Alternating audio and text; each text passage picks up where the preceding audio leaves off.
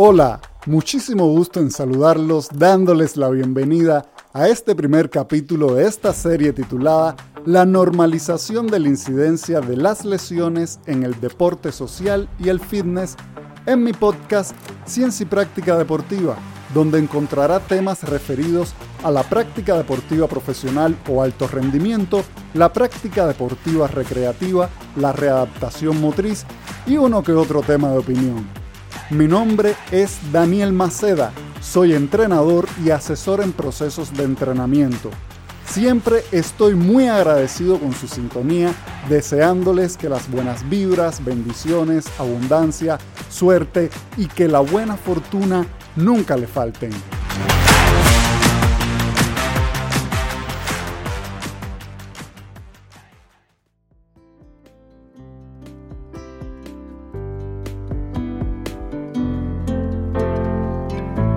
La aceptación de la normalización de las lesiones en el deporte recreativo y en la práctica deportiva del fitness por parte de la sociedad se puede catalogar como epidemia.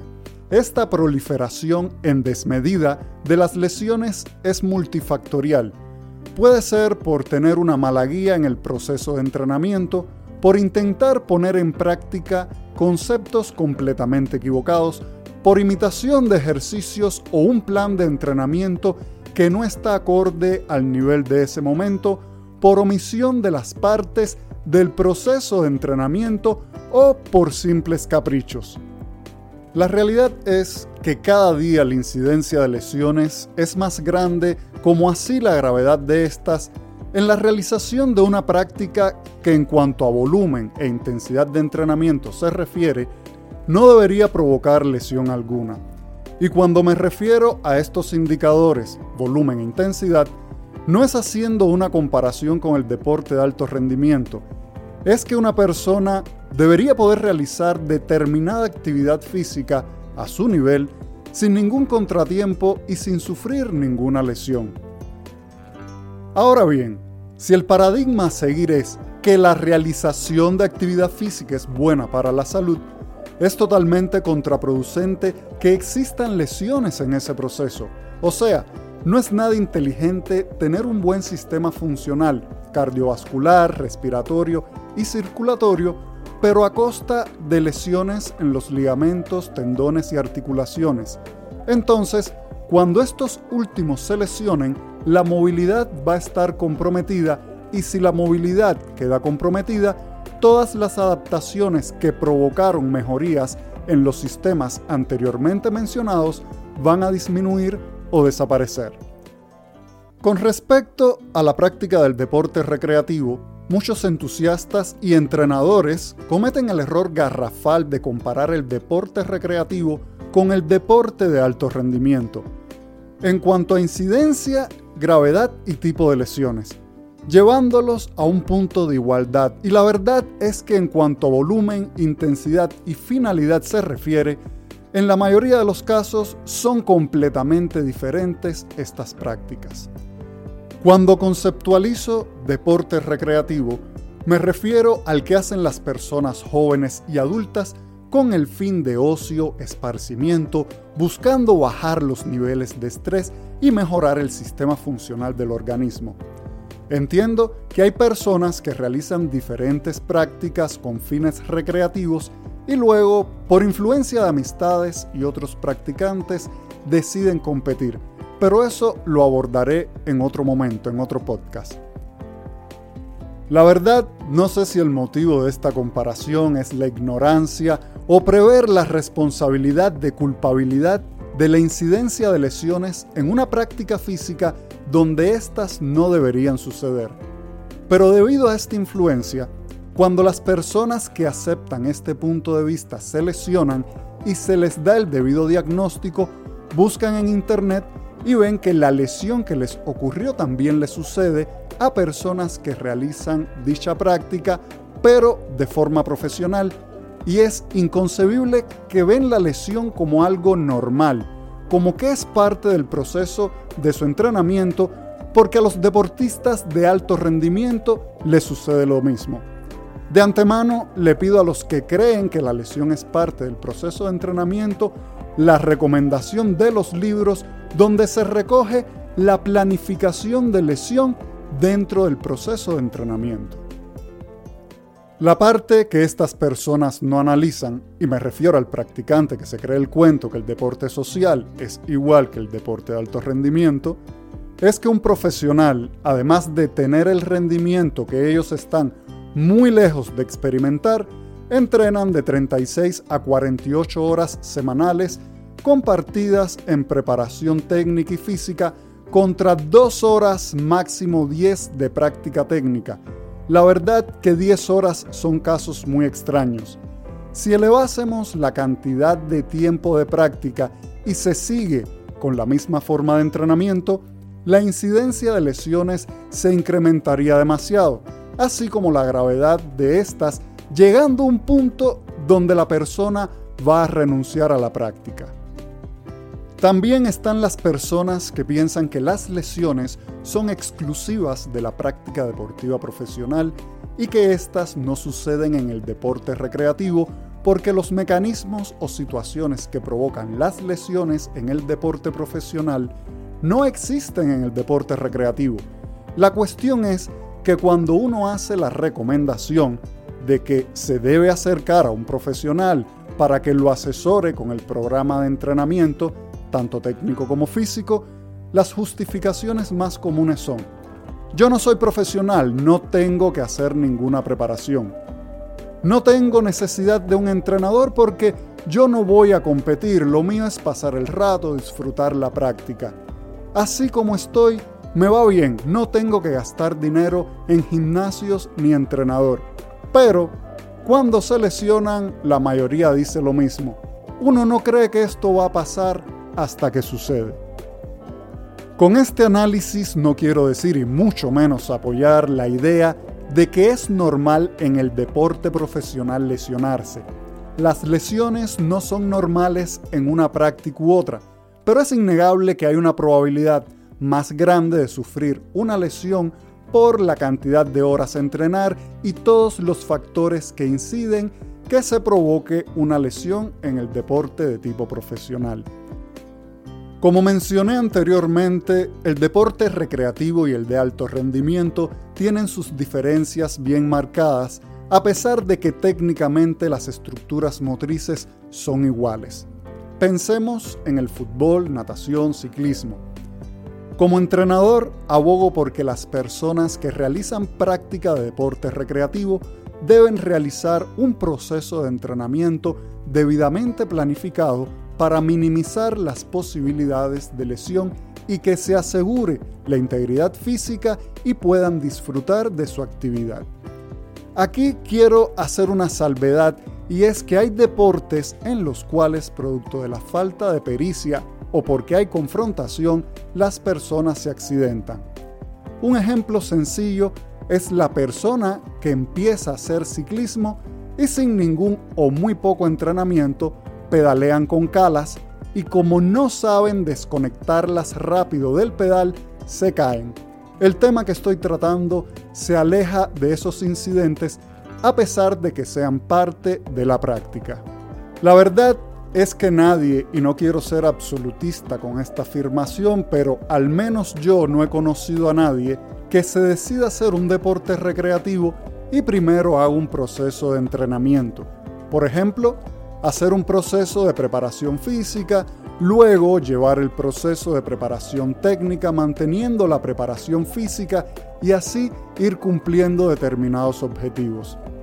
Normalmente las personas acuden a realizar un programa de entrenamiento, tanto físico como técnico, cuando ya llevan un buen tiempo realizando el deporte o porque han sufrido alguna lesión Mientras no se lesionen, la contratación de profesionales ni se tiene en cuenta a no ser que se les presente alguna dificultad que no la puedan superar con el entrenamiento del día a día.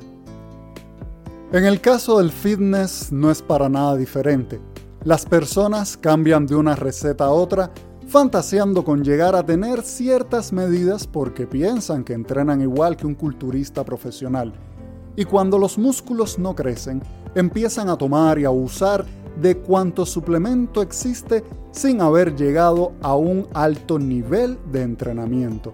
La verdad, el suplemento no es el sustituto de una buena alimentación y es necesaria una buena alimentación para que el suplemento funcione. Con déficit nutricional o hambre, esas cosas no funcionan. A lo anteriormente mencionado tenemos que agregarle que la ejecución de la receta mágica se extiende durante un periodo de tiempo más prolongado de lo normal, lo que trae consigo que de los procesos de adaptación se pase a procesos de desadaptación, perdiendo capacidades físicas y concentrándose la fatiga en determinados tejidos que es lo que trae consigo la lesión. Con respecto a los procesos de adaptación recomiendo la serie de podcasts que desarrollé con este tema.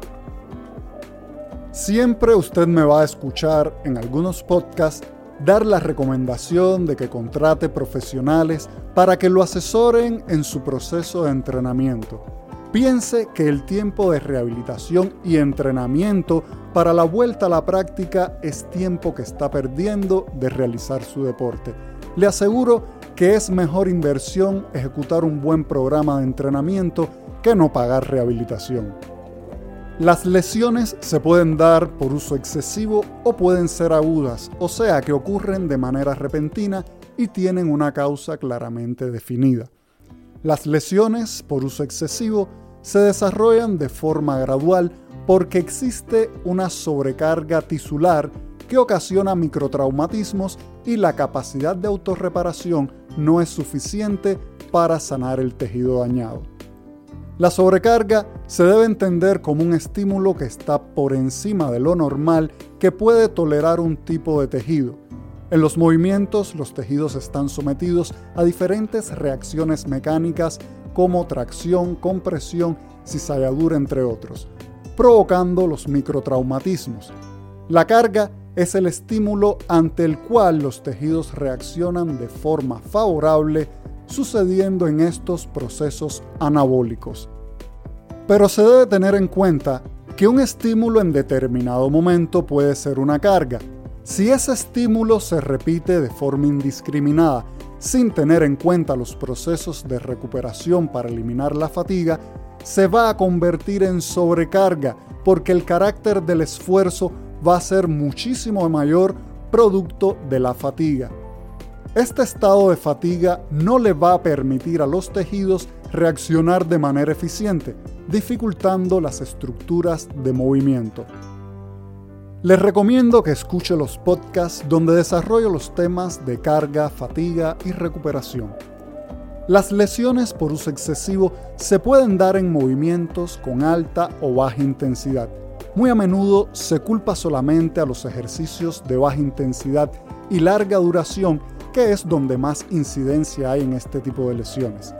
Aquí el factor detonante es la realización de un volumen erróneo, ya sea mal planificado o que no se planifica, ejecutado por grupos musculares que no tienen la suficiente condición física para hacerle frente a dicha demanda. Todo esto es suponiendo que técnicamente la persona hace una ejecución motriz correcta. Pongamos como ejemplos un deporte cíclico, carreras que están muy de moda, y otro acíclico, levantamiento de pesas de fitness con el ejercicio de semisentadilla, semisquat, semicuclilla, como le conozcan.